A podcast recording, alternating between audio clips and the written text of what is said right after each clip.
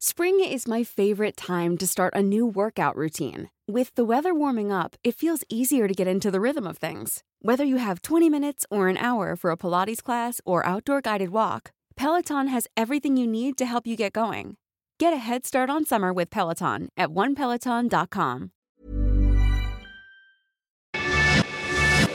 Te lo cuento. Tu dosis diaria de noticias.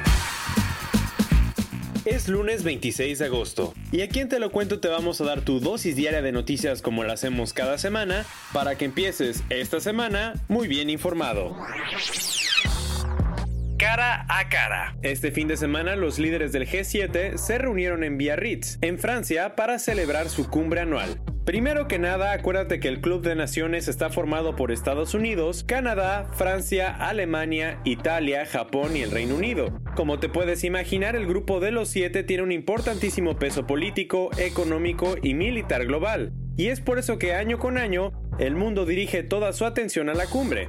Esta vez los temas más relevantes que se discutieron fueron un plan de ayuda económica para combatir los incendios en la selva Amazonia, el Brexit, porque fue la primera reunión de Boris Johnson, el nuevo primer ministro británico, y las guerras comerciales que ha empezado Donald Trump. La sorpresa fue la llegada de Mohamed Javad Zarif a Francia, Resulta que Emmanuel Macron, el presidente francés y anfitrión de la cumbre, se le ocurrió invitar de último momento al ministro de Exteriores de Irán para tratar de ser mediador entre Teherán y Washington. La movida fue arriesgada, pues nadie sabía bien a bien cómo iba a reaccionar Trump. ¿Y qué pasó? Zarif se reunió con Macron y su homólogo francés en el marco del G7, pero al final no hubo ningún acercamiento con Trump ni su equipo.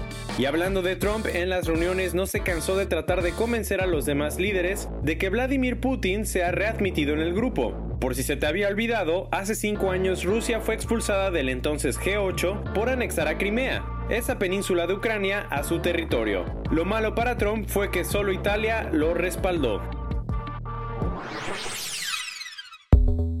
Último de la guerra comercial. El viernes Donald Trump anunció que va a aumentar los impuestos a los productos chinos.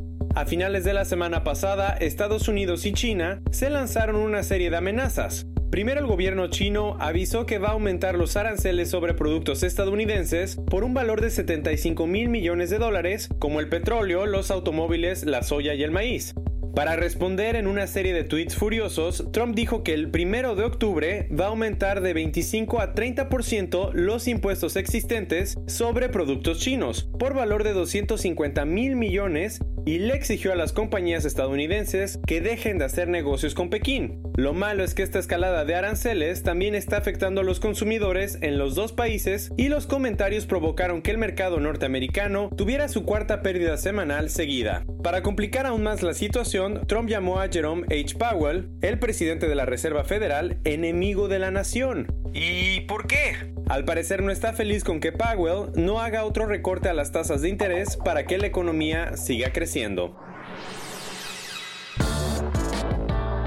Nos pasamos otros cuentos y Claudia Sheinbaum, la jefa de gobierno de la Ciudad de México, tiene un nuevo plan para prevenir y mejorar la seguridad de los usuarios de Cabify, Didi, Uber, Volt y Bit.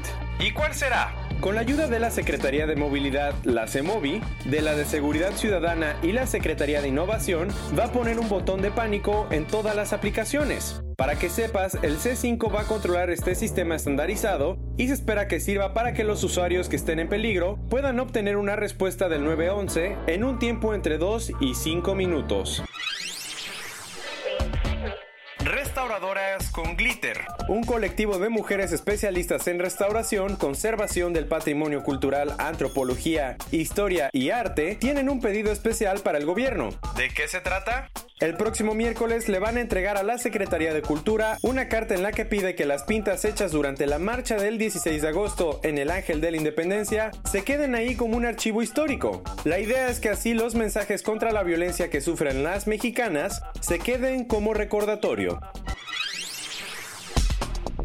Tenemos buenas noticias para empezar la semana. Una piedra pómez gigante podría ayudar a la recuperación de la gran barrera de coral.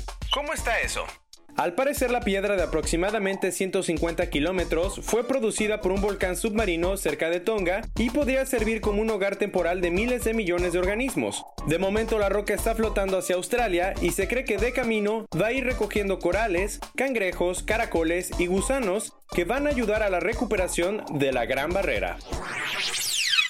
Aunque no lo creas, una astronauta está acusada de cometer el primer cibercrimen en el espacio. ¿Qué? ¿Perdón? Resulta que Anna McLean, quien trabajaba para la NASA, supuestamente hackeó desde la Estación Espacial Internacional la cuenta bancaria de su esposa. Según varios medios estadounidenses, la astronauta se está divorciando y entre tanto conflicto se metió a la cuenta de su antigua pareja para checar que las finanzas familiares estuvieran bien. Para su mala suerte, aún estando en el espacio, la cacharon con las manos en la masa.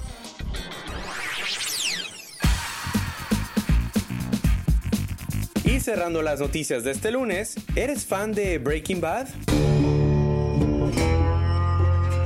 Pues estás de suerte. Netflix acaba de anunciar que va a lanzar una película sobre la popular serie del cocinero de metanfetaminas. Lo que tienes que saber es que la producción se llama El Camino, a Breaking Bad Movie, que sigue los días de Jesse Pinkman después de escapar de cautiverio y que se va a estrenar el 11 de octubre en la plataforma de streaming. Eso sí, los fans siguen con dudas porque no se ha confirmado si Walter White, interpretado por Brian Cranston, también sale en la película. Esta fue tu dosis diaria de noticias con Te lo cuento. Yo soy Diego Estebanés, no olvides darle clic y volvernos a escuchar mañana.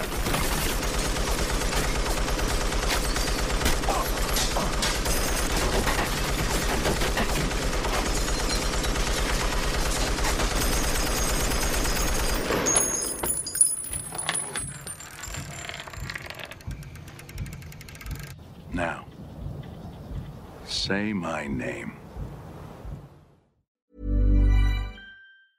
Hey, folks, I'm Mark Marin from the WTF Podcast, and this episode is brought to you by Kleenex Ultra Soft Tissues, your ally to help tackle your allergy symptoms this season. I love the change of seasons, but nobody loves pollen and all those other things floating in the air that make you sneeze during this nice weather. Kleenex Ultra Soft Tissues are hypoallergenic and allergist approved, so fight back against watery eyes and runny noses without worrying about irritating your skin. For this allergy season, grab Kleenex and face allergies head on.